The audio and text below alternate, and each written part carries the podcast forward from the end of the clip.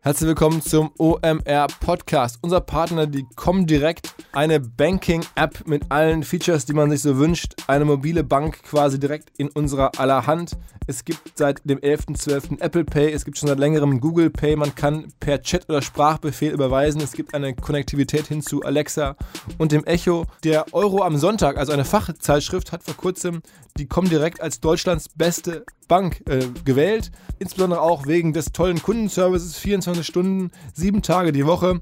Und vor allen Dingen, man bekommt 100 Euro, wenn man dort ein Konto eröffnet, nach ähm, einigen Wochen dann überwiesen für das eröffnete Konto. Man bekommt innerhalb der ersten äh, 24 Monate der Kontonutzung jeweils ähm, 2 Euro nochmal im Monat dazu. Das Ganze ist einfach ein ähm, sehr modernes, sehr funktionierendes mobiles Produkt im Banking-Bereich. Installiert euch mal die Com Direct App und erlebt ähm, Online- und mobiles Banking auf hohem Niveau. Viel Spaß!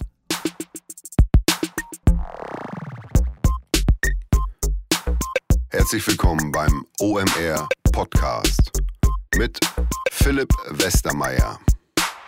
Diese Woche mal wieder ein Sportthema, aber auch vor allen Dingen ein Digitalthema. Zu Gast, oder ich bin zu Gast, darf zu Gast sein in Berlin bei One Football. Der Gründer und Macher und Papa der Kompanie, mittlerweile 170 Leute, ist Lukas von Kranach. Moin Lukas. Hi. Ähm, wir kennen schon eine ganze Weile. Ich verfolge schon, was ihr tut, viele Jahre, aber erzähl doch trotzdem nochmal für die Hörer, was ist eigentlich genau One Football? Wie lange gibt es das schon? Du bist der, Einzel der einzige Gründer sozusagen. Mhm, genau. Ja, auch äh, vielen Dank, dass du da bist. Die weite Reise aus Hamburg an. ja. Ähm, ja, ich mache äh, One Football schon seit zehn Jahren. Ich habe das äh, alleine gegründet, 2008. Ähm, äh, nicht in Berlin. Äh, wir haben in, in Bochum angefangen, im Ruhrpott, sind dann aber nach Berlin gegangen, ähm, weil wir eben Ressourcen brauchten und hier auch sozusagen ein anderes Klima herrschte, was jetzt unsere Themen anbetrifft. Und äh, die Idee war eigentlich von Anfang an, eine Media-Plattform aufzubauen, eben nur für Fußballfans. Also ganz wichtig, nicht Sport, sondern wirklich nur für Fußball. Ähm, und das Ganze eben auch äh, äh, global äh, verfügbar zu machen. Äh, die Zielsetzung ist an der Stelle eben auch die Plattform aufzubauen, in dem Sinne, dass man eben über die äh, über das Aggregat, über die Kuratierung und dann äh, on top eben über die Kreation die bestmöglichen Inhalte global und lokal für Fußballfans zur Verfügung stellt. In einer App. Oh, genau, in der App. Also das ist auch der, der maßgebliche Fokus, da kommen wir, glaube ich, auch nochmal nachher drauf zu sprechen, ist eben wirklich die Applikation, äh, die App und ähm, ähm, weil man sieht jetzt auch in der Marktdynamik, dass eben das Thema Owned and Operated, also App und Web versus äh, Distributed, Social Media, ähm, dass sich da jetzt auch wirklich so ein bisschen die Spreu vom Weizen trennt und man merkt, dass eben Kundenbindung und Direct-to-Consumer äh, ähm, immer mehr eigentlich der Schlüssel zum Erfolg werden. Lass nochmal, noch mal, bevor dazu kommen, mhm. warum in Bochum? Ich weiß von dir, du bist Kölner. Warum genau. hast du in Bochum gegründet? Ähm, das lag daran, dass der erste Investor äh, der Rainer Zimmermann war, der äh, Inhaber von Zimbo, steht für Zimmermann Bochum, der Wursthersteller. Ja. Äh, der war der erste Investor und wir haben dann in der IT-Abteilung seiner, äh, seiner Firma gesessen in Bochum. Okay, okay. Das heißt, es war jetzt nicht ausgewählt, ah, okay. es war eher aus kostentechnischen Gründen. Und, und wie ging es dann weiter? Also heißt dann, du habt ja schon ähm, jahrelang und zwei Bochum gemacht und dann seid ihr umgezogen? Genau. Also wir waren dann 2009, haben wir dann die, waren wir eine der ersten 1000 Apps äh, global auf Apple ne, auf iOS, auf dem Betriebssystem und äh, haben dann auch ein bisschen Schwung mitgenommen und sind dann äh, 2010 nach Berlin gezogen. Und wusstest du von Anfang an, ich möchte gerne eine, eine Fußball-App machen? Also das ist ja, wenn man vor zehn Jahren war, das ist ja nicht so üblich. Also wie kamst du drauf? Nee, also äh, äh, das war überhaupt nicht üblich. Also mein Vater, mein Umfeld, meine Freunde haben das auch äh, nicht verstanden und haben gesagt, mach doch mal was Anständiges. Äh, also Fakt ist, es, es gibt drei Bereiche. Das eine ist das Thema ähm, äh, woher komme ich? Das zweite ist mein Interesse und das dritte, was, was habe ich in meinem Leben so ein bisschen gelernt? Äh, woher komme ich? Ich komme aus einer unternehmerisch getriebenen Familie, also Eltern, Vater, Mutter, Onkel, Großvater, alle irgendwie unternehmerisch. Und Maler.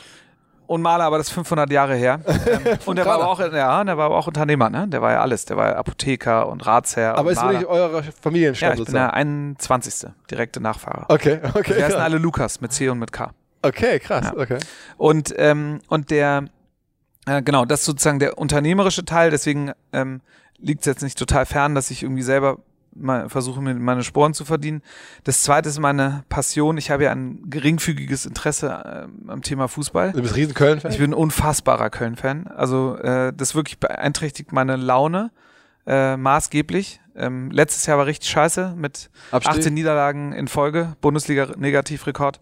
Da war meine Laune ein halbes Jahr im Keller. Jetzt geht's wieder in der zweiten Liga. Und deswegen, das ist wirklich meine Passion und ich liebe das Thema und, und verstehe es auch dadurch irgendwie aus Fanperspektive. Darf man erzählen, du bist ja auch im, Verein mittlerweile engagiert? Ich bin da äh, engagiert und werde mich vielleicht mehr engagieren.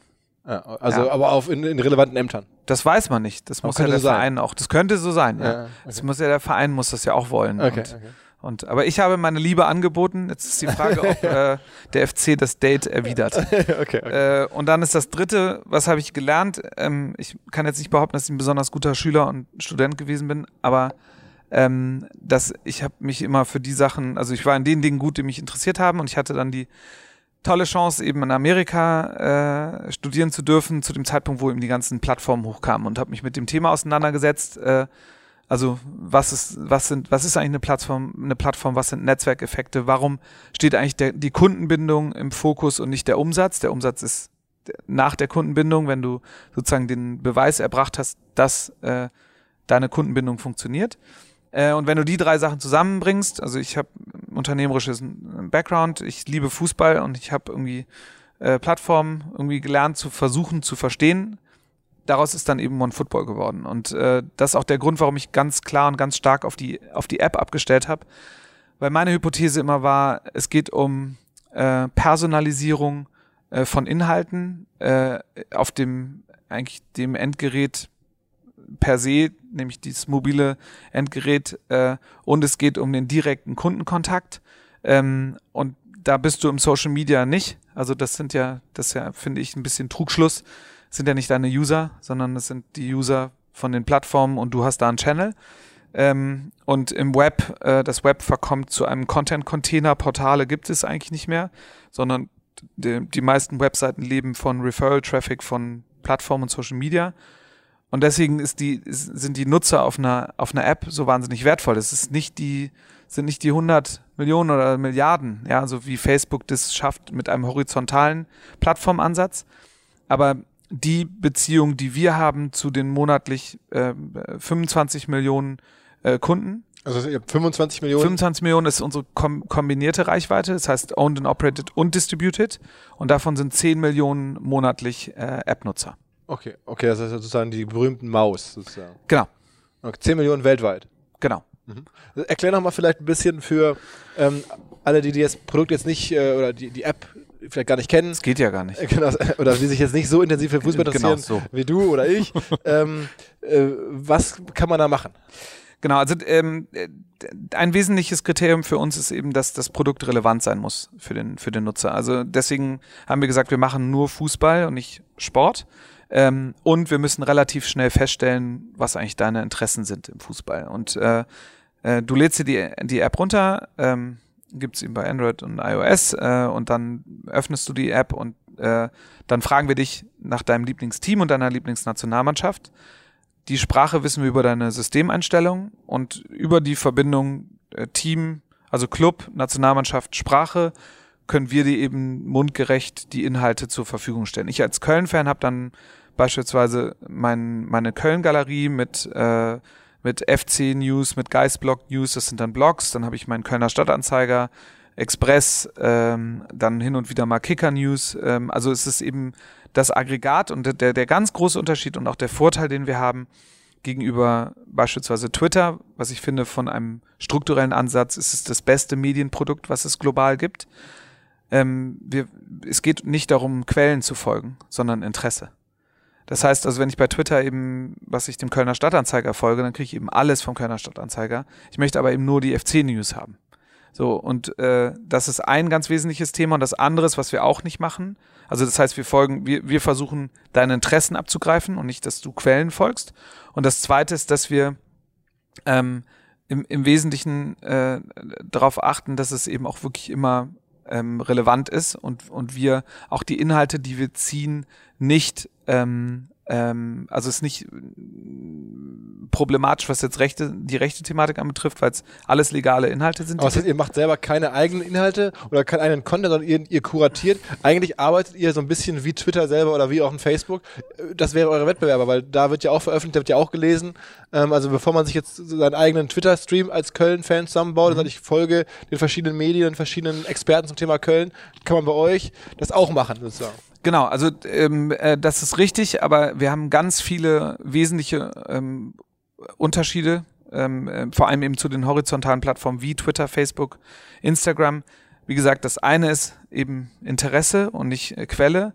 Das zweite ist, wir haben keinen User-Generated Content. Das heißt also ganz viel von den tausend äh, Posts und Tweets, die, die über User kommen, sind erstmal rausgefischt. Das heißt, es wird noch ähm, äh, noch relevanter und dann ein ganz wesentlicher Unterschied ist, ähm, hast du bei Twitter schon mal nach dem Ergebnis nachgeguckt oder bei Facebook? Boah, glaube ich nicht, ne. Nee. Weil das sind redaktionell, also sind reda es sind es sind redaktionell getriebene horizontale Plattformen. Das heißt Video, Bild, Text, Daten, Statistiken, was im Sport wesentlich ist und im Fußball, die Tabelle, die Aufstellung. Ähm, ne, also wer hat's Tor geschossen, etc., ist ein wesentlicher Bestandteil von Fußballkonsum ähm, und den wirst du nie in einer horizontalen Plattform finden, weil womit sollen sie denn anfangen? Fangen sie mit Sport an oder mit einem anderen Thema? Mhm. Und wenn mit Sport, fangen sie mit Football an oder mit Fußball? Also, äh, aber es ist immer nochmal anders zu formulieren, das ist eine Mischung aus, ich sage es mal böse, so eine Art Reader 2.0, ne, wie das früher so war. Mhm.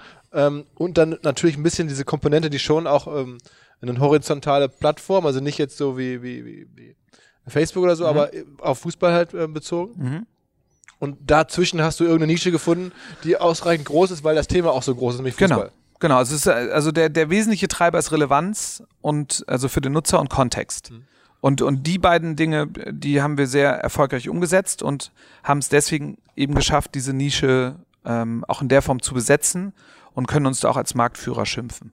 Und, und wie seid ihr gewachsen am Anfang? Also ihr wart früh dran. Vor zehn genau. Jahren ist da, das heißt, die ersten, äh, ersten Nutzerboost, Nutzerwachstum oder Installs habt ihr wahrscheinlich generisch bekommen, weil alle nach sowas gesucht haben. Genau, also wir, wir haben eigentlich bis vor zwei Jahren sind wir ausschließlich äh, organisch gewachsen. Also wir haben nie Marketinggelder, also wir haben natürlich immer mal getestet und so, aber es gab keine Marketingabteilung äh, und wir hatten auch kein Marketingbudget in dem Sinne, um Nutzerwachstum voranzutreiben. So, und das Ganze, das muss man sehen, am Anfang sind wir nicht stark gewachsen, weil es eben auch nicht viele Nutzer gab. Es gab nicht viele iPhones im Markt.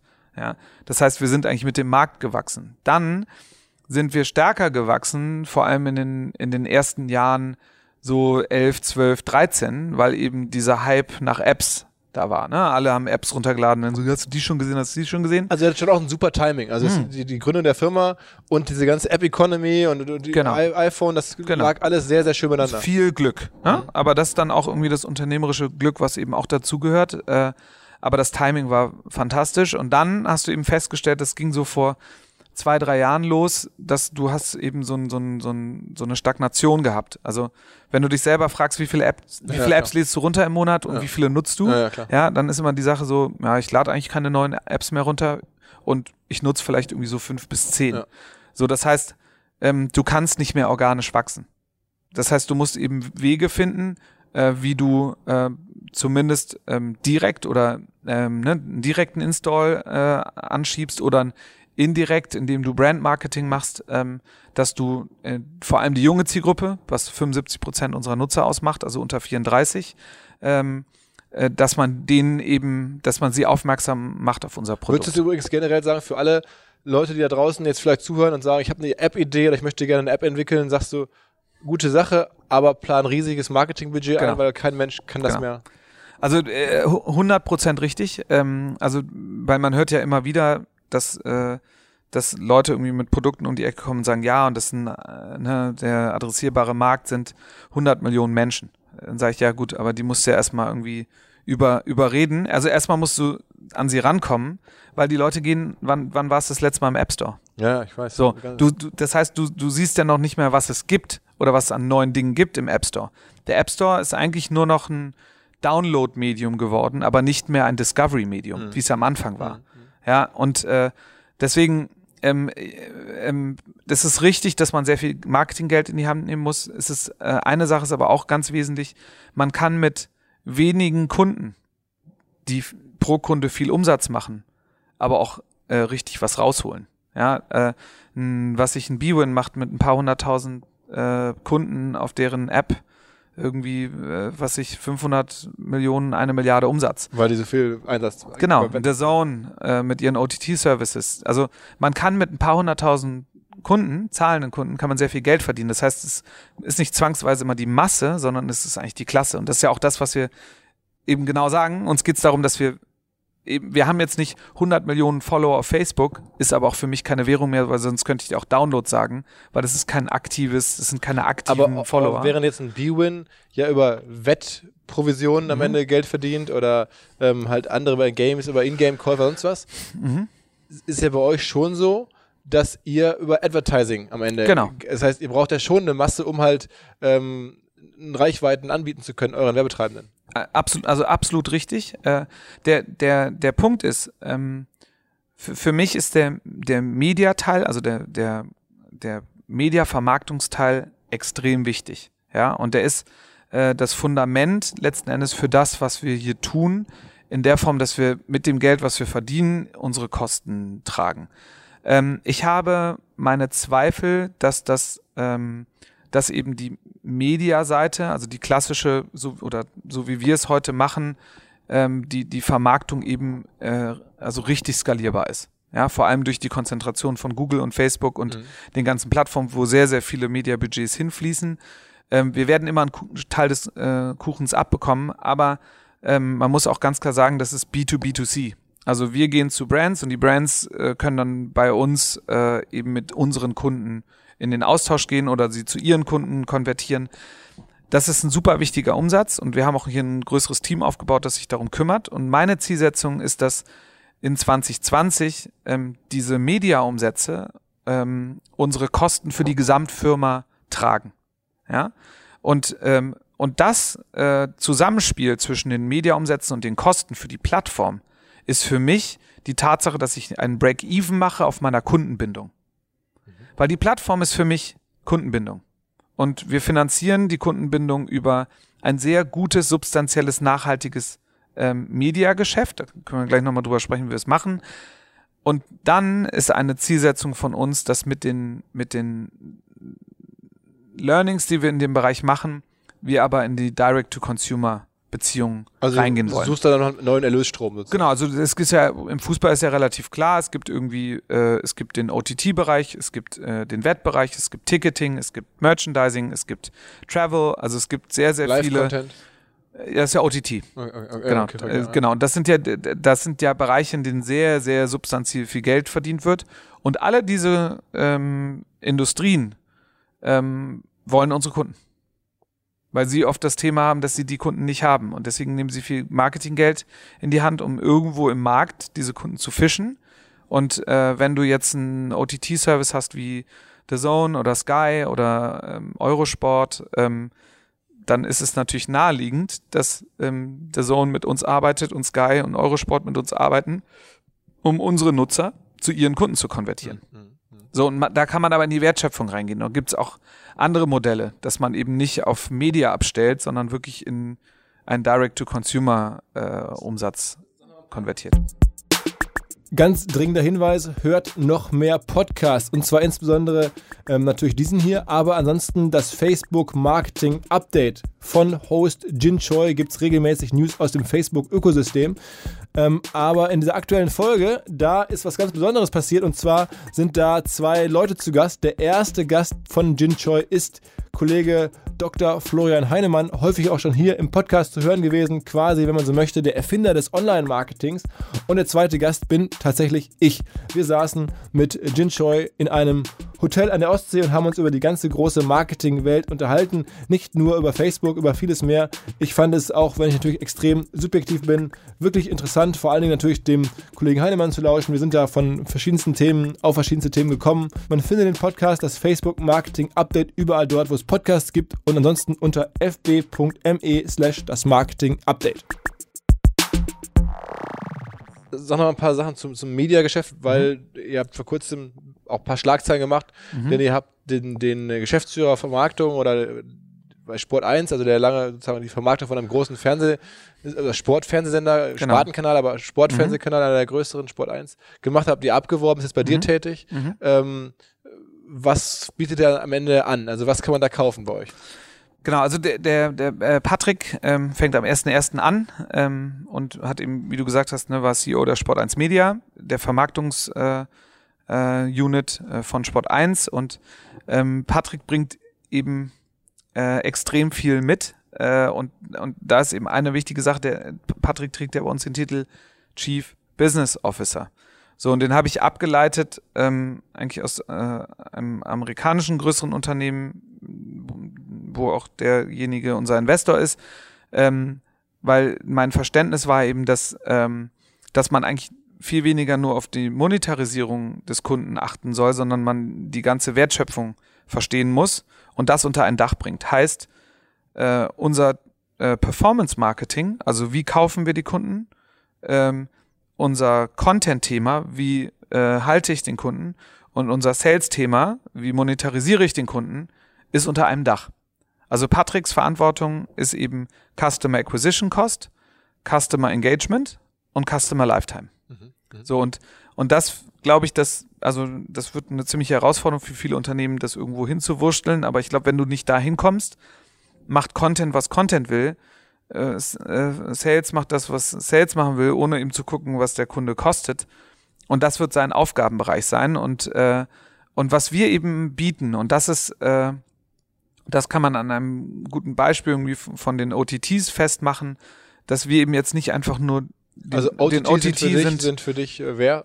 Sky, äh, The Zone, ein Eurosport, ein ESPN Plus, ein Fubo TV, also alle alle Anbieter, die äh, Rechteinhaber sind und eben über eine Applikation diese Rechte eben in den Markt treiben. Mhm. Das heißt gar nicht über linear und gar nicht über eine ja, Setup-Box, ja, ja, sondern over the top mhm. steht das äh, der Begriff für den OTT steht und da in dem Markt ist gerade extrem viel Bewegung. Mhm. So und ähm, und und äh, da ist es eben so, dass ein DAZN fängt an, ja und sagt, wir haben jetzt die Rechte gekauft, jetzt brauchen wir Kunden. So, und, wir gehen eben hin und machen mit The Zone nicht einfach nur oder mit Sky oder mit Eurosport nicht einfach nur eine Mediakampagne, sondern wir, wir, wir schauen uns das komplett integriert an. Also wir gucken uns an, okay, erstmal können wir sagen, jetzt am Wochenende spielt Köln gegen Dresden und dieses Banner geht eben nur an Köln und Dresden-Fans. So, dann klickt der Nutzer drauf, dann gucken wir uns genau den Funnel an, ne, wie, wie sozusagen die Conversion aussieht und äh, wie viele dann sich registrieren und wie viele bezahlen und wir, wir verstehen also genau mit jedem einzelnen Kunden, wie, wie die, was am Ende, was ist der Cost per Lead. Ja, und darauf optimieren wir. Und, und ähm, dadurch haben wir eben nicht jetzt eine Mediadiskussion über TKPs. Natürlich, wir verkaufen TKPs, weil ich immer sage, wir gehen nur in CPC oder CPL, also Lead, äh, rein, wenn wir genau wissen, was bei rauskommt. Ähm, aber je weiter du in der Wertschöpfung Richtung Kunden gehst, desto mehr Risiko nimmst du auch für das Produkt des Kunden. Und ich weiß ja nicht, ob der Preispunkt richtig ist, den der OTT gewählt hat oder ob der Funnel super ist, wie sich der Kunde registriert. Mhm. Das kann ich ja alles nicht verantworten. Nur jetzt haben wir über jetzt also mittlerweile. Du sagst, du bietest keine Affiliate-Modelle an ähm, bei, bei dir, sondern de deine Kunden zahlen TKP, weil du halt einfach äh, nicht, nicht sicherstellen kannst, dass wenn du jetzt einen Provisionsdeal anbieten würdest, dass da hinten raus auch konvertiert. Ja, wir haben halt so eine, so eine, wir haben eine gute Position im Markt, ne, dass, dass wir einfach so viele Kunden bei uns haben, die wir auch segmentieren Wer können. Wer sind eure Wettbewerber? Sag mal ein paar Wettbewerber. Ist euer Wettbewerber Facebook eher oder eher, jetzt sagen wir mal in Deutschland irgendwie Kicker?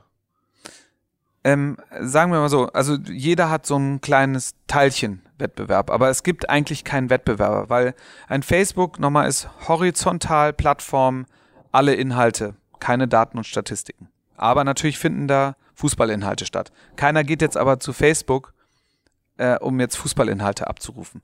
Und das gleiche gilt für Twitter. Mhm. Ein Kicker ist ein Publisher. Das heißt, das ist, äh, oder ein Sport 1. Und das sind Sportpublisher. Das heißt, du gehst auf die App oder auf die Webseite ähm, und oder ins Magazin. Das ist ja erstmal eine Riesenkomplexität, dass die so viele Kanäle bedienen äh, und findest alle Sportnachrichten, aber eben nur von dem einen Publisher. Mhm. So, und dann hast du, äh, ähm, ähm, und, und meist sind die eben nur lokal. Ja, Kicker ist Deutsch, L'Equipe ist Französisch, La Marca ist Spanisch, äh, Gazetta ist Italienisch. Das heißt also, die haben gar nicht einen globalen Anspruch. Die sind eher in der Breite der Kanäle aufgestellt, über alle Sportarten und dann eben nur mit eigenen Inhalten. Und ich bezweifle eben auf lange Sicht, dass ähm, Content-Produktion ist ein super schwieriges Geschäft. Also egal, ob du jetzt Blogger bist, ob du äh, ein Unternehmen wie BuzzFeed bist oder Weiß oder, oder, oder ob du ein, Verlag bist. Am Ende ist die Content-Produktion dein Produkt und, und das willst du refinanzieren. Und äh, man stellt halt fest, dass es irgendwie wahnsinnig schwer ist, das zu monetarisieren, erstens, und zweitens eben auch diese Kunden zu behalten. Und ähm, die Hypothese hat sich auch bestätigt, ne, die jungen Leute, also die junge Zielgruppe, die wollen eben nicht mehr auf Portale gehen und zu einzelnen Publishern und dann, wenn ich jetzt als Köln-Fan gehe ich nicht zum FC auf die Seite, zum Twitter-Channel, zum Facebook-Channel und dann YouTube und was ich möchte es am liebsten an einer Stelle haben. Und was, das, was das, kostet, was wenn ich jetzt bei dir werben wollen würde, ähm, als nicht äh, sagen wir fußballaffine Marke, aber ich möchte gerne an junge Männer ran. Genau. Ähm, bin jetzt, weiß ich nicht, Zalando oder so. Mhm. Ähm, dann würdest du mir anbieten, okay, du kriegst jetzt irgendwie Werbung auf TKP-Basis. Genau. Auf TKP-Basis. Auf TKP-Basis. Videos oder in euren. Alles. Also wir, wir bieten halt alle Werbeformate, ne? Die es eben mobile auch, Banner. Also alles. Also im Grunde genommen kannst du genau. Was ist dein das, bestes Produkt? Was würdest du sagen, das musst du buchen? Das, ähm, das beste Produkt ist nicht, ähm, nicht, das, äh, nicht das Format, also nicht das Werbeformat, sondern die Segmentierung. Also wir können eben hingehen und sagen, beispielsweise die OTTs buchen eben gerne zwei Stunden vorm Spiel, runtergebrochen auf die Clubs weil das der beste Moment ist, wo du jemanden sagen kannst, so und jetzt kauft den, das Tagesticket. Mhm. mhm. Ja. Ähm, dann, äh, was ist ich, was dann, dann gibt es, was sich Retail-Marken, die sagen, ich möchte gerne in Umfeldern buchen. Ja, weil die sich bei bestimmten Vereinen engagiert haben. Also es gibt, es gibt ähm, über die Segmentierung, weil 90 Prozent unserer Kunden haben uns ihren Lieblingsverein und ihre Lieblingsnationalmannschaft genannt und haben eben auch Push-Notifications aktiviert, was aus meiner Sicht eines der größten Assets ist. Ähm, darüber haben wir eine Segmentierung und eine, eine Möglichkeit, mit dem Kunden in Verbindung zu treten, die eben viele andere nicht haben. Sag mal, äh, meine klassische Frage, wie viel Umsatz kann man denn machen aktuell mit so einer Vermarktung? Äh, viel. also, nein, also du, äh, der, der Punkt ist, ist auch immer, ne, äh, sage ich immer, äh, die, die zwei Fragen, die aus meiner Sicht nicht wesentlich sind für ähm, den Erfolg oder Misserfolg oder für die, für die Ermittlung des Erfolgs oder Misserfolgs einer Firma sind äh, A, wie viel Umsatz machst du und B, wie viele Mitarbeiter hast du. Ähm, ja, zu Mitarbeiter A, wissen wir trotzdem schon. Genau. Ja, aber es ist nicht wesentlich. Ich hätte gerne, ich würde es gerne mit 80 machen. Oh, okay. Weil, weil, also. Aber man muss so sagen, du hast mich gerade ein bisschen rumgeführt. 170 Leute und du kennst noch jeden mit Namen. Schon beeindruckend. Ja.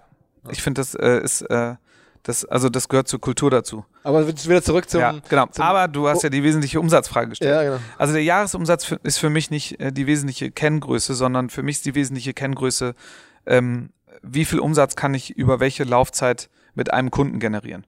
Und das drückt sich in einem Fiskaljahr nun mal nicht äh, wieder, also in den Zahlen aus. So, wir, wir wachsen äh, umsatzseitig. Schon, aber ihr seid schon achtstellig. Äh, wir sind schon achtstellig, ja. Im Umsatz. So ja. an der Kante gerade achtstellig zu werden. So. Ja, ja. Okay. Kann man sich ungefähr dann. Ja. Also der, das, nee, nee, das ist schon gut so und äh, und das ist auch wesentlich und ich sage auch immer, wir, wir, wir sind hier nicht zum Träumen und für die Romantik, ja, äh, aber ähm, für uns hat Umsatz spielt insofern eine ähm, wichtige Rolle, äh, was eben die Unabhängigkeit von Finanzierungsrunden und externen Investoren anbetrifft ähm, um eben auch sozusagen das Geschäft selber kontrollieren zu können. Für, für uns war aber vor allem in den ersten sieben Jahren, also wir haben vor drei Jahren irgendwie erst wirklich angefangen, über Umsatz nachzudenken. Das ist auch das größte Problem, finde ich, in Europa äh, gewesen. Warum wir keine Plattform haben, ist, weil keiner akzeptiert hätte, dass ein Unternehmen sieben Jahre Verluste macht. Mhm. Ja, ähm, aber wir müssen, wir, also unsere Investoren, die dann auch maßgeblich amerikanisch geprägt waren am Anfang, haben eben gesagt, Umsatz macht ja gar keinen Sinn, wenn du nicht den Beweis angetreten hast, dass deine Plattform relevant ist. Und Relevanz drückt sie über Kundenbindung aus. Äh, und wenn du aber 100, sagen wir, wenn es nur 100.000 sind, für die es relevant ist, ist es zu klein, dann brauchst du nicht über Umsatz nachdenken. So, und wir haben eben gesagt, wir brauchen erst eine relevante Kundengröße auf unserem, auf, bei unserem Owned and Operated Reach äh, was die App-Nutzer sind, von 5 Millionen äh, damals, um eben hinzugehen und zu sagen, so, und jetzt gehen wir in Umsatz rein, weil wir haben unter Beweis gestellt, dass wir ohne Marketing auszugeben, nur mit Produktfokus ein Produkt kreiert haben in einem Haifischbecken Fußball, ähm, was fünf Millionen monatlich wiederkehrend Kunden zu uns bringt. Das heißt, dann ist es nur eine Frage, machst du jetzt einen, fünf, zehn oder 20 Euro Umsatz pro Kunde aufs Jahr gesehen. Mhm. Wenn du 10 Euro Umsatz machst bei 5 Millionen Kunden, bist du bei 50 Millionen Umsatz. Das ist ja die, die schöne Rechnung beim Plattform. Das musst du natürlich erstmal hinbekommen, ist klar. Aber die meisten Unternehmen haben überhaupt das Problem, eine eigene Kundenbasis in der Größe zu haben, mit denen man eben dann auch in diesen direkten Umsatz reingehen kann. Interessant ist ja bei euch, ähm, dass ihr ja wirklich gerade aus der amerikanischen Investorenphase, sag ich mal, ähm, mit die größten Namen so hattet. Also ich hatte ja vor, vor ein paar Monaten mal hier einen Podcast mit dem Albert Wenger von, von, von ähm, Union Square, Square Ventures. Ventures genau. Die zum Beispiel sind ja bei euch investiert. Genau. Ähm, wer noch? Ähm, dann haben wir Creative Artist Agency, äh, Lakestar, wir haben Early Bird, gut, das sind jetzt Europäer, Lakestar auch. Ähm, dann äh, haben wir ähm, eine Reihe an strategischen äh, Investoren, also TPG Growth ist auch übrigens noch äh, bei den amerikanischen dabei. Äh, dann haben wir Family Offices. Aber es ist schon einige ein, ein drin. wahnsinns Cap-Table mittlerweile, ne? Ne, es ist, äh, sagen wir mal so, also wir haben 21 Investoren ähm, ähm, und die sind auch wirklich alle, und das ist jetzt nicht irgendwie hier äh, Honig um Bart schmieren, das sind wirklich Top-Leute, ähm, die auch jeder irgendwie seine Facetten und auch Stärken mitbringen, um auch uns zu unterstützen. Ähm, letzten Endes ist es gar nicht so wichtig, ob es jetzt viele oder wenige Investoren sind. Es ist wichtig, wie du deine Corporate Governance gestaltest, dass du eben handlungsfähig bist. Und äh, in meinem Board sitzen vier Leute. Und ähm, da sitzt eben Early Bird, da sitzt Union Square Ventures, da sitzt der Vertreter von äh, vom Hop äh, Family Office und der Vertreter der Common Shareholder. Äh, und, und meine Wenigkeit, beziehungsweise dann eben äh, das Management-Team. Und das ist mein Handlungskreis. So, und, und, äh, und ich bin extrem handlungsfähig und ähm, deswegen auch jetzt beispielsweise, ne, Herbert Heiner ist ja auch bei uns investiert. Ex-Adidas. Ex-Adidas-CEO, genau. Ähm, Adidas ist ja auch investiert. Äh, ähm, das, das sind jetzt nicht irgendwie ähm, du bist, ja, du, bist ja, du bist ja ein Mörder-Fundraiser. Also wie kommst du an all diese Leute ran, dass die alle bei dir investiert haben? Weil das Produkt so bekannt ist in der Sportszene generell oder weil du einfach ein super Netzwerker bist oder wie ist es gekommen? Es ist halt, es ist Arbeit. Also ein Netzwerk baust du nicht auf, wenn du einfach nur Leute kennenlernst. Und äh, ich habe, ich war mir nie zu schade, äh, 20 Anlaufe, Anläufe zu nehmen, um irgendwie zu versuchen, an irgendjemand ranzukommen. Also das habe ich mir, ich habe mir das schon irgendwie so ein bisschen überlegt, wen ich gern dabei hätte. Ist jetzt nicht so, dass ich sage, alle meine Investoren habe ich mir wirklich handverlesen ausgesucht. Da sind auch Opportunitäten dabei. Es ist manchmal situativ, dass sich das ergibt. Ähm, aber es ist viel Arbeit. Äh, ich meine, dir muss ich es nicht sagen. Netzwerk ist nicht Netzwerk, sondern die Frage ist, wie, wie, wie verlässlich und wie qualitativ dein Netzwerk ist, vertrauen die dir? Ja, also ich bin sicherlich äh, äh, also ich bin eher so auf der, auf der Kante visionär und, und auch irgendwie gerne mal überreißen, was so Hypothesen anbetrifft. Ähm, ähm, und, und stelle auch Dinge in Frage, auch in Gänze, wo ich auch sicherlich oft falsch liege, aber ich habe keine Angst, jetzt, ob das jetzt irgendwie ein Herbert Heiner ist ein unfassbar toller, für mich eigentlich eher Unternehmer als Manager, aber ein toller Manager, ähm, mich mit ihm hinzusetzen und mich mit ihm auf Augenhöhe auszutauschen obwohl er ein viel krasseres Unternehmen hochgezogen hat. Das heißt ja nicht, dass ich mich da unter den Scheffel stellen muss. Und wenn du dahin kommst, dass du, dass sich die Leute akzeptieren für das, was du bist und wie du bist und, und den, die Respekt zollen für das, was du machst, dann hast du schon mal eine gute Basis für so ein Netzwerk geschaffen. Und da bin ich, ich sag auch jedem, ich verspreche euch nicht die Welt. Ne? Ich mache das hier seit zehn Jahren, ich mache es gerne auch noch zehn Jahre weiter. Ähm, kein Unternehmen ist heute mehr vor, vor Niederlagen und auch vor dem Komplettausfall irgendwie gefeit. Und das wissen die alle. Wie viel, wie viel Geld ist denn mittlerweile in die Firma reingeflossen? Ähm, auch relativ viel. Also, äh, also wir haben halt. Also wenn man die öffentlichen Finanzierungsrunden ja. der Vergangenheit mal nimmt, dann sind das, glaube ich, so 40 Millionen oder so? Wir haben ja nur eine kommuniziert, ne? Okay. wir haben ja nur die A-Runde kommuniziert und das waren ja Early Bird und Union Square Ventures und das waren 10 Millionen Euro. Äh, das war äh, 2013 und dann haben wir noch zwei Runden dazwischen gemacht und ich habe mich irgendwie persönlich entschieden, ähm, jetzt nicht irgendwie rauszulaufen und äh, große Zahlen und, und Finanzierungsrunden rauszuposaunen, sondern ähm, äh, weil ich auch der festen Überzeugung bin, dass es nicht nur gut ist fürs Unternehmen, sondern auch andere oder falsche Erwartungen. Es verschiebt den Fokus. Genau, es verschiebt den Fokus und, und es erweckt auch vielleicht einen falschen Eindruck. Äh, und, und deswegen ist mein Wunsch, wenn wir es denn hinbekommen, dass wir eben ähm, das Produkt und äh, äh, sprechen lassen und die Zahlen für uns sprechen lassen, weil das ist für mich der Erfolg. Das, das Geld, das Kapital ist Mittel zum Zweck. Aber wie viel es ist oder wie wenig oder wer reingekommen ist, ähm, das ist sozusagen für mich de, das Benzin, aber äh, den, den Motor und das Auto müssen wir schon selber bauen. Aber trotzdem halten wir so, ich schätze mal so, wenn du die Namen, die du gerade gesagt hast und die, die Menge an Investoren, die du genannt hast, dann werden ja zu den 10 Millionen nochmal nochmal 10, vielleicht nochmal 10 irgendwie so dazugekommen, dass wir sicherlich jetzt in Summe ja, bei, einer, bei, einem, bei, einem, bei einem 30, 40, 50 Millionen erliegen, nehme ich jetzt mal an. Also das geht schon in die richtige Richtung, ja, also da, aber das ist eben auch irgendwie der Betrag, ne, das ist auch immer, muss man davon nicht vergessen, ähm, das ist ja immer Vorschusslorbeeren, ne? Also du hast was aufgebaut, du hast den nächsten Schritt hinbekommen und die Finanzierung bekommst du in vielen Fällen, weil du für ein bestimmtes Thema ein Proof of Concept erbracht hast und man sieht, es ist eben weiter zu skalieren und dann haben wir eben genau dafür auch die Finanzierungsrunden bekommen und, und das Tolle ist auch wirklich, das vielleicht nur das Letzte noch zum, zum, zum Thema Finanzierungsrunde, was ich auch nur empfehlen kann. Es geht gar nicht so um die Fonds und die Unternehmen, ähm, die investieren, sondern es geht um die Menschen, die das dann machen. Weil wenn du jetzt zum Beispiel äh, Union Square als super Fonds drin hast, du aber mit dem Partner nicht zurechtkommst, bringt dir das Investment irgendwie gar nichts. Da habe ich großes Glück gehabt und äh, und auch das große Glück, dass ähm, ich werde natürlich schon auch gechallenged von meinen äh, Investoren und Gesellschaftern. Ich bin natürlich auch selber Gesellschafter, darf man nicht vergessen. Ich bin ja nicht angestellter Manager, aber ähm, es greift keiner ans Lenkrad. Also und dir gehört auch die Mehrheit am Unternehmen? Äh, die Mehrheit wäre schön. Äh, äh, dann dann wär, das wäre richtig schön. Das, das kriegt man aber in den seltensten Fällen hin, wenn man äh, so viel Geld ansammeln will oder und, und dann irgendwie die mehr zu haben, dann müssten wir jetzt irgendwie schon ein paar Milliarden wert sein. Okay, okay. aber ihr seid jetzt wert 100 Millionen? Das kann ich dir nicht genau sagen. Ich habe es ehrlich gesagt nicht im Kopf. Okay, okay.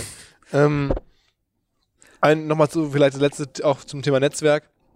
Andere Personalie, äh, die in den letzten Wochen äh, mhm. in der ganzen äh, Szene rund um euch äh, interessant war, ist ähm, der, der, der Franz Koch, mhm. ehemalige CEO von Puma, mhm. ähm, auch damals eine Riesengeschichte, der ist ja ganz mhm. jung da ist CEO geworden, ähm, das war eine, war eine interessante Phase. Mhm. Ähm, der ist jetzt bei euch eingestiegen, sozusagen ins Management-Team neben dir. Ähm, wo habt ihr euch kennengelernt? Wie läuft sowas? Also wie kommst du an, an solche Leute auf einmal ran, dass die jetzt hier sagen, ich gehe in ein Berliner Startup nach Puma, ist ja auch ungewöhnlich? genau, also es ist ungewöhnlich, aber ich glaube, es wird die Regel. Ja. Also das ist eine ganz starke Hypothese, dass, dass das, was du jetzt, was wir bei uns feststellen, dass das jetzt auch vermehrt äh, stattfinden wird. Ja. Ähm, ich ich kenne Franz schon ein bisschen länger und äh, und und habe das natürlich auch immer alles äh, verfolgt und ist auch so ein bisschen per persönliches Umfeld, also äh, aus dem wir uns äh, auch kennen also und Kölner ähm, Kreise. Nee, er ist ja Hamburger. Also so, beziehungsweise okay. er ist Lübecker, aber mhm. das ist so der, der Hamburger Kreis. Und ähm, und und wir haben dann ähm, ein gemeinsames äh, Investment äh, gemacht, wo ich wo ich Franz eben für gewinnen konnte. Und darüber habe ich Franz extrem gut kennengelernt, weil äh, das auch teils dann eben nicht so gut lief. Und ich finde, man sieht immer also die wahren Startup, Gesichter. Startup. Genau, ein anderes äh, Startup, genau. Und man sieht immer die wahren Gesichter von Menschen, wenn eben die Dinge auch mal nicht so gut äh, äh, funktionieren. Und das hat mich schwerstens beeindruckt, mit welcher Gelassenheit, also nicht in Form vom ist mir egal, aber mit, mit welchem, mit äh, auch wirklich, also mit welchem Weitblick er an diese Dinge rangegangen ist und auch eben versucht, irgendwie ein, eine problematische Situation zu lösen, ja, und eben zu unterstützen. Das hat mich echt beeindruckt und da sind wir auch echt ein bisschen zusammengerückt und ähm, ich weiß noch, das war irgendwie so ein Mittagessen, ich habe vor zwei oder drei Jahren, wo wir dann irgendwie gesessen haben und dann hat er eben erzählt, was gerade los ist und dann habe ich gesagt, warum fragst du eigentlich nicht ihn, ob der Bock auf Montfootball hat? So, und, ich, und es ging gar nicht darum, dass ich irgendwie Schiss hatte, weil er äh, ne, CEO vom MDAX-Unternehmen oder DAX-Unternehmen irgendwie, äh, ist MDAX oder DAX? Ich MDAX, ja. MDAX, ne? Ja. Ähm, MDAX-Unternehmen ist, sondern ähm, sondern ich habe ihm gesagt, hat er Bock drauf. So und äh, und wir haben dann eben und das war echt cool, auch zusammen mit Patrick gesagt, wir wir wir lernen uns jetzt mal kennen, indem wir irgendwie gucken, ob wir gemeinsam Strategie machen können. Und das haben wir gemacht. Und das hat sich super ergeben, dass wir gemerkt haben, wir klicken echt gleich. Und für mich ist wichtig, und das sage ich auch immer, auch wirklich äh, als ganz klare Empfehlung, ähm, pa sowohl Patrick als auch Franz sind äh, definitiv viel erfahrener, was ähm, Management anbetrifft, was Prozesse anbetrifft, was. Wer, wer bist du eigentlich? Ich bin äh, super zart jung. Schlimm ist, dass der Franz echt jünger ist als ich. Wirklich? Ja, es ist furchtbar. Sag mal. Der ist, also darf ich eigentlich Franz Alter sagen? Es ist GDPR-konform. äh, äh, also Franz ist jünger als ich, ich bin älter als Franz und wir sind ungefähr im gleichen Alter. Jetzt hau raus. Nein, ich bin äh, 41. ah, okay. Ja. Und ähm, und der und und und was ich äh, was ich immer sage und, und danach versuche ich zumindest zu leben, ähm, ist, dass die beiden haben einfach ein Skillset, was fantastisch ist, was dieser Firma extrem zugute kommt und auch zu- zugute kommen wird. Man sollte immer gucken, dass man bessere Leute einstellt für bestimmte Bereiche, als man selber irgendwie in der Lage wäre, das zu tun. Ne, weil man hat ja immer Angst, so, oh, was passiert denn und so, und dann ist ja besser. Das ist doch super. Ich find's mega. Ich find's total cool. Ich lerne von Franz jeden Tag. Also, Ja. aber erklär mal noch mal weiter. Also, okay, ich kenne du hast ihn dann überzeugt, hier reinzukommen. Genau. Ähm, wahrscheinlich auch über natürlich Anteile, Shares, Gehalt und so weiter. Äh, Nochmal die nächste Frage, weil das ja auch schon bei euch heraussticht und sticht. Ähm, jetzt haben wir über, über Adidas, Herbert Heiner gesprochen. Hopp hast du jetzt auch ähm, erwähnt als, als, als, als Geldgeber und wenn der Kollege von Hopp bei euch da im Board sitzt, dann wird er ein größerer Geldgeber sein. Mhm. Ähm, wie machst du das denn da in so einem Fall? Sag einfach jetzt mal im Hop-Fall. Auch da einfach kennenlernen über das Produkt oder einfach Netzwerkstärke? Genau. Also da ist es so, das kam so ein bisschen wie die Jungfrau zum Kinder. Da, da habe ich jetzt mich gar nicht ähm, selber so drum bemüht, dass da hatte ich wahnsinnig Glück, dass jemand mich empfohlen hat und dann gab es einen Termin und dann hat das irgendwie total gut zusammengepasst. Ja, Mit dem und, Herrn äh, Hopp, den man kennt als Genau, Hoffenheim genau. Mäzen. Also nee, das ist ja der Dietmar Hopp, der Daniel Hopp. Es ist in dem Sinne der Sohn. Dem, okay. Genau. Und äh, und und ähm, und und da das hat einfach gut funktioniert und das Wichtige an der an der Stelle ist, ne, das manche auch, man, dass man mit mit Menschen zusammenarbeitet und diese Menschen geben mir und dafür bin ich echt dankbar irgendwie das Vertrauen, dass ich äh, etwas versuche aufzubauen. Und äh, dass ich das, was wir heute haben, ähm, mit dem Kapital, was wir eben zur Verfügung gestellt bekommen haben, ähm, noch werthaltiger gestalte. Das ist ja das Ziel. Was ist bei euch ein durchschnittlicher TKP? Also wenn man bei euch werben möchte, was zahlt man so als für ein TKP? Das hängt vom Land ab, aber ich will jetzt nichts falsch sagen. Es hängt auch vom, also es, wenn du jetzt hingehst, wie die OTT-Partner oder die Wettpartner oder auch Retail-Partner, die Saisonverträge buchen, mit Saison-Commitments ist natürlich was anderes, als wenn du jetzt irgendwie eine, was ich, Kampagne für 25.000 Euro bei uns einbuchst. Aber ähm, wir sind, äh, äh, wir sind, würde ich mal sagen, so Medi median, was, was so TKPs anbetrifft. Also, Äh, weiß ich nicht. Was ich, 10, äh, 15 Euro. ja, es sind so 5 bis 15 Euro, es hängt dann noch davon ab, ist es ein Videoformat oder ist es, irgendwie gibt's ja auch unterschiedliche Formate, aber so alles im Rahmen, auch wie gesagt, Volumen zwischen 5 und 15 Euro. Man muss sagen, wir sind gerade ein bisschen rumgelaufen hier. Du hast dann auch irgendwie ehemalige Redakteure oder, oder Chefredakteure von, Mhm. äh, von Sportzeitschriften, äh, die hier arbeiten. Die machen dann die Kuration. Die wählen dann Inhalte aus für die jeweiligen. Äh, Genau, also wir, wir haben, wir, wir, die, das Produkt ist ja in zwölf Sprachen verfügbar, weil, weil wir auch immer sagen, also global, local, wir, wir, wir können nur global erfolgreich sein, wenn wir lokal erfolgreich sind, weil den italienischen Napoli-Fan interessiert's äh, ein Schuh, äh, wie jetzt das deutsche Produkt für den, was sich Hamburg-Fan aussieht, mit deutschen Inhalten. Deswegen müssen wir lokal stark sein und wir haben ähm, äh, aus den zwölf Sprachen haben wir sechs Sprachen äh, als Fokussprachen äh, äh, ausgewählt, wo dann eben ein Team sitzt, die Content-Aggregation, Kuratierung und Kreation machen. Kreation aber in Form von Schreiben tatsächlich. Ähm, und das ist das sogenannte Newsroom-Team. Und das Newsroom-Team äh, arbeitet äh, zu 100 Prozent auf den Inhalten, die in der App verfügbar sind. Und dann haben wir daneben noch ein Videoteam ähm, und also ein, ein Videoteam und Social-Team, die kreieren Inhalte zu 95 Prozent oder 98 Prozent Bewegtbild sind, von Giphies zu Shortform, Midform, Langform. Ähm, und diese Inhalte distribuieren wir dann eben über äh, die Social-Media-Kanäle. wie viele wie viel Fans habt ihr bei, bei Facebook zum Beispiel? Ähm, ich kann dir nicht sagen, wie viele Fans wir haben, ähm, und, äh, aber in Summe sind, erreichen wir organisch, ganz wichtig, nicht bezahlt, 15 Millionen Nutzer über äh, YouTube, Instagram und Facebook im Und die Monat. wichtigsten Plattformen sind dann. Für, also in der, in der Reihenfolge YouTube, Instagram, Facebook. Okay, YouTube ist für euch das Wichtigste. YouTube ist für uns am wichtigsten, weil ich die Nutzungs, also die, die, das sind ja nicht unsere Kunden nochmal, aber es sind eben potenzielle Kunden oder das sind, äh, das sind User, mit denen wir in Kontakt treten wollen. Ähm, und da äh, ist unsere zum Beispiel unsere durchschnittliche ähm, View, die View Duration liegt bei sechs Minuten in Deutschland, was extrem viel ist auf was, ein was einzelnes ist, sag mal, Video. ein Video zum Beispiel, was man bei euch gucken kann?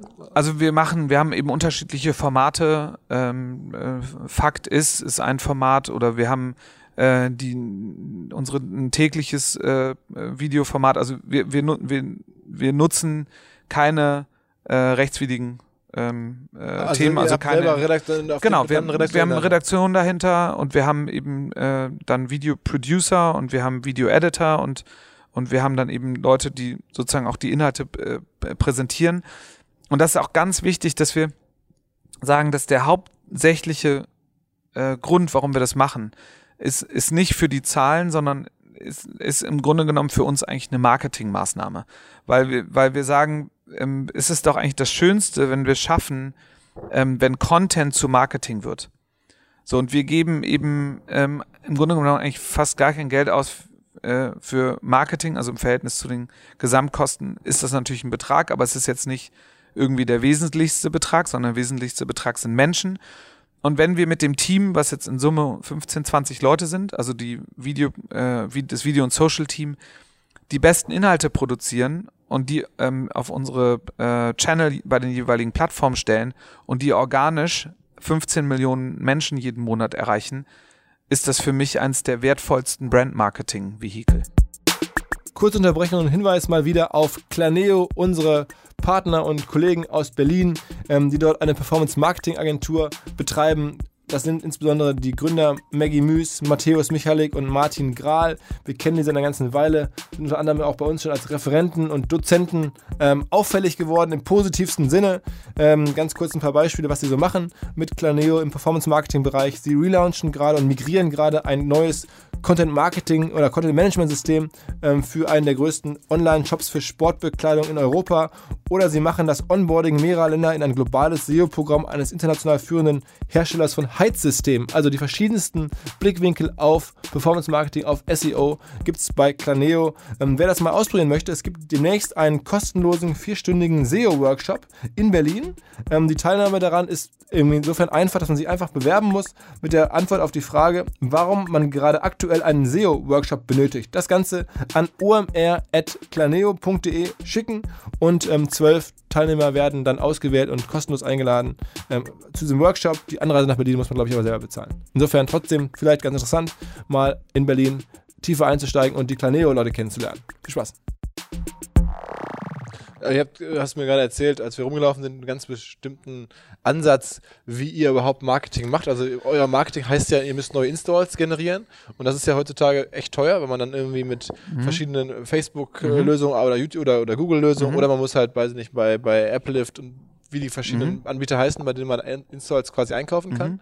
Äh, das muss man machen oder man macht es so wie ihr und äh, da habt ihr sozusagen eine eigene Lösung entwickelt. Genau. Ähm, ihr sprecht regional YouTuber an als Influencer und ähm, g- generiert darüber sehr günstig Installs. Kannst du ein bisschen erklären? Genau. Also nochmal, die, die erste wesentliche Unterscheidung ist, ähm, also wir haben ein Performance-Marketing-Team und äh, das eben den, den, die Maßnahme umsetzt, die du gerade äh, angesprochen hast, äh, auf die ich gleich noch komme. Und dann haben wir eben unser Video- und Social-Team.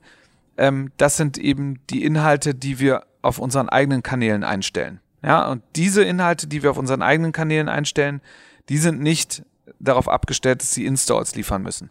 Ja, sondern da geht es darum, dass die Inhalte, die wir selber produzieren, Reichweite organisch, nicht bezahlt, Alles klar, generieren, um verstanden, Brandmarketing ja. zu machen. Weil es ein ganz, weil das andere ist ja dann sozusagen der Ansatz, wo wir ein Team haben, auch wiederum in sechs Sprachen aufgeteilt, wo wir eben nicht die YouTuber ansprechen, die zwei Millionen äh, Subs haben oder die Instagrammer oder wie auch immer, die großen, sondern wir gehen ähm, in den Longtail, äh, Ähm, das heißt eben die YouTuber, die eben äh, wesentlich weniger, also wir haben da so Kategorisierung, äh, wesentlich weniger Subscriber haben, aber in Summe, wenn du die alle zusammenpackst, eben extrem viele ähm, Views generieren. Und wie viele Influencer sprecht ihr da an aktuell? Also wir, wir, wir setzen so im, im Monat ungefähr äh, zwischen 4.000 und 6.000 Kampagnen um. Wow, okay. Ja. Und, ähm, und was wir machen, wir haben halt ein eigenes System entwickelt, äh, dass wir eben das Thema der Ansprache, ähm, der äh, Buchung, der Vertragsgestaltung, des Tracking und der Bezahlung, soweit es geht, automatisieren, weil sonst kannst du nicht mit 20 Leuten 6000 Kampagnen oder 4.000 bis 6.000 Kampagnen im Monat. Aber da, das heißt, der Großteil eurer neuen Installs, die jetzt dazukommen, die kommen aus diesem, aus diesem Ansatz. Ähm, der Großteil kommt da raus, genau, weil, wie gesagt, organisches Wachstum im App-Umfeld ist eigentlich nahezu unmöglich. Also ich würde sagen, eins, ein Unternehmen aus einer Million schafft es, irgendwie so einen Hype zu kriegen, äh, äh, über eine, was ich, Uniqueness oder was auch immer, um da einfach äh, ohne zu bezahlen Nutzer drauf zu schaufeln. Es ist eigentlich auch fast gar nicht mehr möglich. Da, davon bin ich fest überzeugt. Und deswegen haben wir gesagt, wir, wir können uns gar nicht, wir können es uns gar nicht leisten, zu den hohen Preisen für hochqualitative Nutzer, wo wir, also wenn wir jetzt sagen, jetzt mal ohne äh, zu sagen über welchen Channel, aber wenn wir einen richtig guten Nutzer kaufen wollen über ähm, die einzelnen Möglichkeiten, ob das jetzt ein Google, ein Facebook oder Twitter oder wie auch immer ist, wo man eben dann maßgeblich Nutzer einkauft, würden wir irgendwie zwischen zwei und drei Euro bezahlen. Und jetzt zahlt ihr wie viel ungefähr? Jetzt sind wir im, im ungefähr zwischen 10 und 20 Cent. Wow, okay, das ist ja So, und äh, genau, und, und wesentlich ist eben auch, es geht nicht um den Cost per Install, sondern es geht um ähm, die Cost per Active User. Das heißt also, wie viele, was, wenn ich jetzt sage, ich kaufe mir äh, 100.000 ähm, Kunden, beispielsweise jetzt bei einem der Google, Facebooks, Twitters, für zwei oder drei Euro, ja, dann sind das 300.000 Euro. So, wenn aber dann nach ähm, äh, einem Jahr nur noch ähm, 40 Prozent dieser Nutzer da sind, dann kostet mich ein Nutzer ja schon 7,50 Euro, also zweieinhalb so viel. Und dann, wenn dann nach zwei Jahren nur noch 20 Prozent da sind, dann kostet mich ein Nutzer 15 Euro. So, und da bin ich auf äh, Deckungsbeitrag 1. Das heißt, wenn ich, ich, um mal dahin zu kommen, dass du 15 Euro mit einem Kunden verdienst, da musst du schon echt ganz schön was äh, gerissen haben. Auf der Produktseite mit einem Direct-to-Consumer-Umsatz. Wenn du jetzt natürlich hingehst und sagst, du kaufst den für 15 Cent und hast die gleiche Mechanik, dass nach äh, zwei Jahren nur noch 20 Prozent da sind, unsere Retention Rate ist im Übrigen besser, dann kostet mich der Nutzer ja nur 75 Cent versus 15 Euro woanders. Das heißt, ich muss ja darauf abstellen, was ist der Cost per Active User nach einem bestimmten Zeitraum und dagegen muss ich den Umsatz stellen. Mhm. Und deswegen sage ich auch die Methodik auf dem Fiskaljahr zu gucken, zu sagen, was ist mein Topline-Umsatz und was sind meine Kosten und wie viele Nutzer habe ich, gibt mir keine Indikation darüber, ob ich ein gesundes Unternehmen bin oder nicht. Also jetzt in Bezug auf Mhm. uns, ne?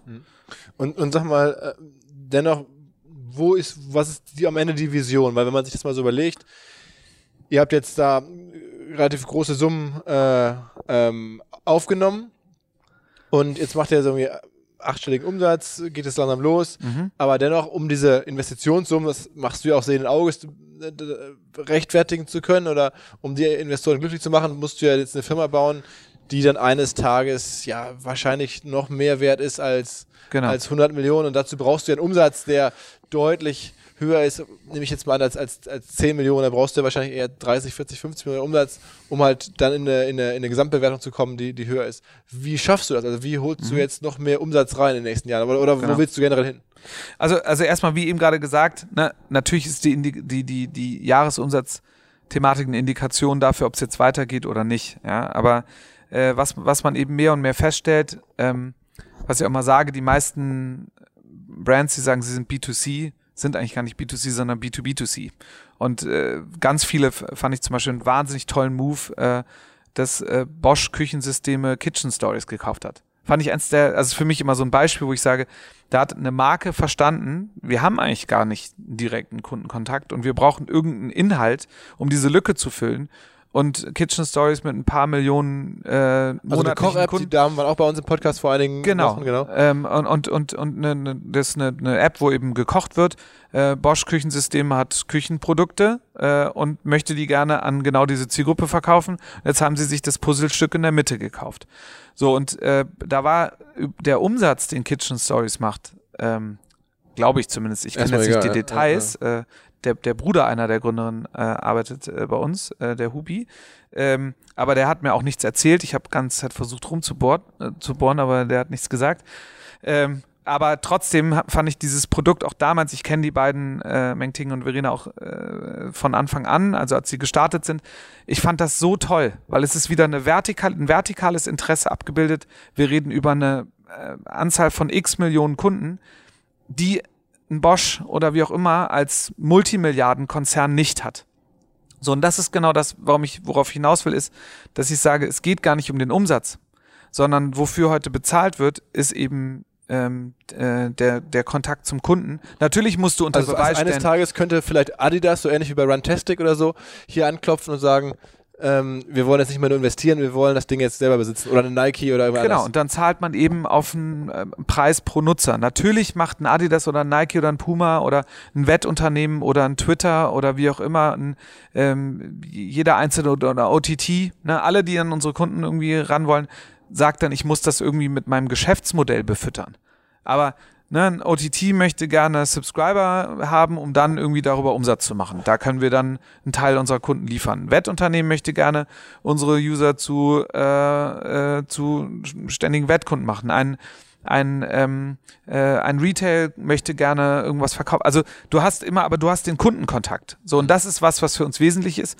Was ich aber auch meinte, ist, wir, wir wollen in das Direct-to-Consumer ähm, Umsatzthema reingehen. Ja, weil ähm, der, für, für mich der Medienumsatz ist mega wichtig und den kann man auch hochziehen, wie ich anfangs gesagt habe. Aber es ist schwer, den wirklich richtig, richtig schnell zu skalieren. Ähm, wie ist denn dein Blick so auf diese ganzen ähm, ja, Erfolgsmittel, die man gerade gerade im Sportbereich sieht? Es gibt äh, The Athletic, äh, wurde viel Geld investiert, ist ein gehyptes Sportunternehmen aus den USA, Mhm. ähm, wo jetzt alle Lokaljournalisten abgeworben werden von den Tageszeitungen und so und jetzt zu The Athletic gehen. Ähm, es gibt jetzt ja bei Weiß auch einen, einen Sport-Channel, der, der recht groß ist. Wie guckst du so auf, auf solche Firmen? Also ich hatte ja eingangs gesagt, ähm, also das, das, dieses ganze Feld fasse ich unter das Feld Distributed Reach. Ja, also bei uns jetzt als One Football. Und ähm, was, was wir ganz klar sagen, wenn wir Inhalte produzieren, die wir eben für die, äh, die wir nutzen, um sie über Social Media zu verbreiten, ist der Umsatz, der damit in Verbindung steht, nicht meine Priorität, sondern erste Priorität ist organische Reichweite, hohes Engagement, ähm, also sozusagen mit unserem Content, der zu 98% Bewegtbild-Content ist, ähm, um die Marke zu transportieren. Und dann, wenn es möglich ist, damit Umsätze zu generieren, dann nehme ich die Umsätze gerne mit. Aber wir sehen ne, über einen rein programmatischen Ansatz oder auch was wir jetzt über YouTube bekommen, wir reden über ein paar tausend Euro oder also im fünfstelligen Bereich ähm, für, für was wir aus diesem, aus diesem Thema rausziehen. Und wir reden nicht von Branded Content und nicht von Shoutouts, was mit einem hohen Produktionsaufwand ver verbunden ist. Und deswegen sehe ich, äh, sehe sehe ich das kritisch. Also ich finde, ne, nochmal, Weiß ist ein fantastisches Unternehmen, äh, unglaubliche Qualität in der äh, Content-Produktion. Ähm, Athletic kann ich jetzt nicht so einschätzen, aber die werden auch schon alle wissen, was sie machen. Ich, ich setze nur ein Fragezeichen hinter oder stelle äh, zu- zur Diskussion oder sehe es als kritisch, dass, ähm, dass man eben mit Content-Produktion einerseits äh, und dann eben in Verbindung mit der Distribution ähm, sehr viel Geld verdienen kann. Okay, also man nimmt das Geld des Kunden am Ende, der dann eine, eine Kampagne bucht, dann muss man dafür halt was produzieren und dann Genau. muss man das dann noch, die Reichweite sich selber wieder einkaufen. Ja, weil in den wenigsten Fällen ist es so, dass die, ähm, die diese Marken, die du gerade genannt hast, und da gibt's ja ne, auch sehr viel mehr, ob das jetzt ein Buzzfeed ist oder ob das ein, ein Vox ist oder ob das ein Copper 90 ist oder ne, gibt's ja ganz viele Marken, die eben sagen, wir produzieren Inhalte äh, und die sind fantastisch äh, und das ist aber eben projektbasiert, also immer der Kunde kommt und sagt, ich will das, dann wird's produziert und dann ähm, haben die diese Brands in den wenigsten Fällen eben wirklich die großen Reichweiten organisch auf den entsprechenden Social Media Channel wie eben YouTube, Instagram, Facebook etc. und müssen sich die Reichweite dazu kaufen. Und das ist halt ein Modell, wenn du jetzt sagst, irgendwie, da zahlt jetzt jemand 500.000, dann kostet dich die Produktion, wenn du es richtig cool und hochwertig für den Kunden machen willst. Und die Marken wie, was ich, die Sportartikelhersteller oder so, die haben, haben eine sehr hohe Erwartungshaltung an eben gute äh, Produktion. Und dann wird eben, dann hast du von 500.000 300 ausgegeben und dann gibst du nochmal 100.000 Euro Euro aus, um das sozusagen eben gekauft äh, äh, in die Reichweite zu bekommen. Ähm, dann finde ich das ein, also ich, das kann funktionieren. Also ich in Kürze, du glaubst nicht so richtig an, an, an, an sagst, Me- Medien kranken daran, dass sie selber keine eigenen Reichweiten mehr haben, sondern dass alle Reichweiten generell von den Plattformen kontrolliert werden Genau. und immer wieder neu eingekauft werden müssen. Genau, das ist ja auch irgendwie Teil des Systems. Ich sage nicht, dass es nicht funktionieren kann. Ja, auch ein Buzzfeed macht hunderte Millionen von Umsatz. Die 300 Frage Millionen, ne? Genau, 300 Millionen. Die Frage ist nur, wie viel Kosten stehen dagegen. Ja, und, und, und wie defensible sind, sind diese Umsätze. Weil, äh, wenn du, und deswegen finde ich zum Beispiel, es wahnsinnig schlau, dass ein Buzzfeed ist, glaube ich, hingegangen, hat eine interne Agentur gegründet, um sozusagen stärker an der, an der Strategie der Kunden zu sein. Ähm, ich finde Ansätze wahnsinnig spannend, wo ähm, Sir Martin Sorrell jetzt da bei Mediamonks äh, investiert hat in Amsterdam. Das ist eben Neudenken von Agenturen, die, wo es um mehr um eine, einen integrierteren Ansatz geht, eben nicht nur zu sagen, hier ist das Mediageld, hier ist das Konzept, sondern eben auch noch mitzugehen und sagen, ich versuche die Wertschöpfung abzubilden. Am Ende haben aber alle diese Unternehmen immer wieder das Thema, und das ist ja der Ursprung dessen, wo wir sagen, da sind wir stark und das ist unser Asset, das sind unsere Kunden. Also das sind die- unsere 10 Millionen Hm. Nutzer in der App. Ich vergleiche das immer mit dem Kaufhaus. Es gibt das Facebook-Kaufhaus, was neben uns steht. Und in diesem Kaufhaus haben alle, alle Content Creator, die du kennst, einen eigenen Stand. Sind aber bei Facebook. Das heißt, die, der Kunde geht ins Facebook-Kaufhaus rein und läuft da durch und sagt, oh, das ist ja schön, das ist ja schön. Und Facebook entscheidet und sagt, äh, mit dem Algorithmus, dann nehme ich jetzt mal das Thema und stelle das ganz nach vorne, damit der das sieht. Der, der, der sozusagen den Stand aufbaut, hat aber keinen Einfluss drauf. Und wir haben unser kleines Kaufhaus daneben gebaut. Und dann laufen die Kunden eben bei uns ins Kaufhaus rein, um Fußballinhalte abzurufen. Das ist unser Kaufhaus. Alles klar. Könntest du dir vorstellen, dass ihr auch mal selber mal Rechte kauft an irgendwelchen Sachen, dass ihr sagt, okay, die Darts-WM jetzt nicht mehr bei Sport 1, sondern bei uns? Also okay, das, Darts ist äh, Quatsch, vielleicht, ja, also nur Dart Fußball, WM würde ich nicht machen, aber also äh, das fände ich jetzt schwierig. Fußball ist Ähm, immer, also, gut, man könnte ja auch irgendwie, weiß ich nicht, Regionalliga anfangen, oder? günstige Rechte Genau, vielleicht. aber es gibt ja schon, und das ist etwas, was ich denke, was passieren wird und wo wir eine Chance sehen für uns in Zukunft. Ähm, es gibt äh, für mich zwei Gattungen von, von Rechteinhabern. Die eine Gattung sind für mich die First-Tier- äh, Rechteinhaber in den First-Tier-Countries. Also das ist für mich ein DAZN, Sky, ein Eurosport in Deutschland, die sich die Champions League und die Bundesliga, die erste, die zweite und DFB-Pokal aufteilen. Ja? Dann gibt es aber ähm, beispielsweise ein Unternehmen wie Fanfoot, äh, die haben die brasilianische Liga weltweit ähm, als Recht eingekauft, die sie exklusiv vertreiben können. Äh, und davon gibt es ein Eleven Sport und ein Fanfoot, ein Sport Multimedia, ein Fubo TV. Das sind alles diese Disruptor, die ins OTT-Geschäft reingehen und sagen, ich brauche gar nicht 10.000 Leute, sondern ich baue eine App, ich habe den Content, ich brauche einen Streaming-Service, ich brauche ein sinnvolles Marketing und kann eben Direct-to-Consumer über den App Store einen OTT-Service anbieten. So, und in dieser, in dieser Gattung der, ich nenne sie kleinere, das sind große Unternehmen, die auch schon substanziell viel Umsatz machen, die haben ein Thema, nämlich die haben nicht die Marketingbudgets wie die The Zones und Skies und Eurosports dieser Welt, weil da keine großen Medienkonzerne wie bei The Zone Perform und bei Eurosport Discovery äh, und bei Sky ein Comcast dahinter stehen, ja, sondern das sind dann unternehmerisch getriebene. Und da sehen wir eine Chance, dass wir hingehen und sagen, wir können, wir haben die Nutzer, wir haben die Kunden, ihr habt die Rechte und lass äh, uns, und ich glaube, da kann es hingehen, unsere Nutzer äh, eure Rechte anbieten, das aber ihr streamt, es ist eure Marke. Wir, wir werden auch nicht rechte technisch da irgendwie großartig was äh, Schlimmes äh, oder was machen, was eben nicht erlaubt ist. Aber ich denke, da wird es hingehen. Das ist jetzt unabhängig von uns. Ne? Ich glaube, dass es auf es Was, wird was wäre denn noch für eine Möglichkeit, Direct-to-Consumer zu machen? Also jetzt, äh, sagen wir mal, die zu Käufern von, von, von Bewegtbildmaterial Genau. zu machen, ist das eine, aber was gäbe es denn noch? Also das in jedem Fall. Dann ist es für mich äh, das Thema Gamification. Äh, also was eben Fanduel und DraftKings und so machen. Also das kann man monetarisieren. Die beiden Felder sind natürlich extrem interessant und spannend, weil sie rein digital sind. Das heißt, ich habe kein physisches Produkt. Mhm. Ja, ich kann alles digital abbilden. Ähm, das heißt, auch die Wette kann ich auch digital abbilden. Ähm, weitere Bereiche sind, ähm, sind äh, Merchandising. Ja, also zu sagen, ein Trikot verkaufen, Schuhverkauf äh, etc., aber auch immer genauer gezielt auf Segmente. Es ist das Thema Ticketing, es ist das Thema Travel, also ne, also Reise. Das, das hatten wir am Anfang schon besprochen, da hast du noch keine nähere Reihenfolge, welche von diesen, also doch, eins und zwei genannte sind für okay, mich also Priorität. Wetten und, Be und Bewegtbild. Genau. Du hast jetzt gerade hier, als wir durchs Haus gelaufen sind, irgendeinen englischen äh, Arbeitskollegen, der hier arbeitet, gesprochen und dann erzählt, du fliegst jetzt am Wochenende gerade, wir sitzen jetzt hier Anfang oder Ende November, äh, fliegst jetzt irgendwie am Wochenende nach Leeds privat, um da Fußball zu gucken. Ist das wirklich so? Ja, also es hat einen beruflichen Hintergrund, aber ich fliege tatsächlich am Wochenende nach Leeds und das ist also ich, Leeds gegen Bristol.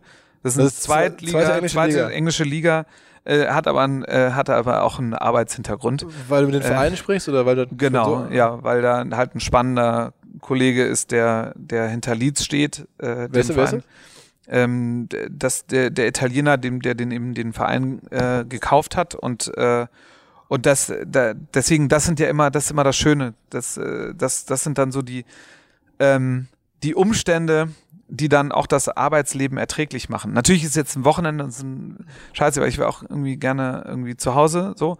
Aber ähm, ich war noch nie beim Zweitligaspiel. Leeds ist gerade Tabellenführer in der, in der, in der aber, Championship. Aber du triffst eigentlich den Eigentümer von Leeds. Ja.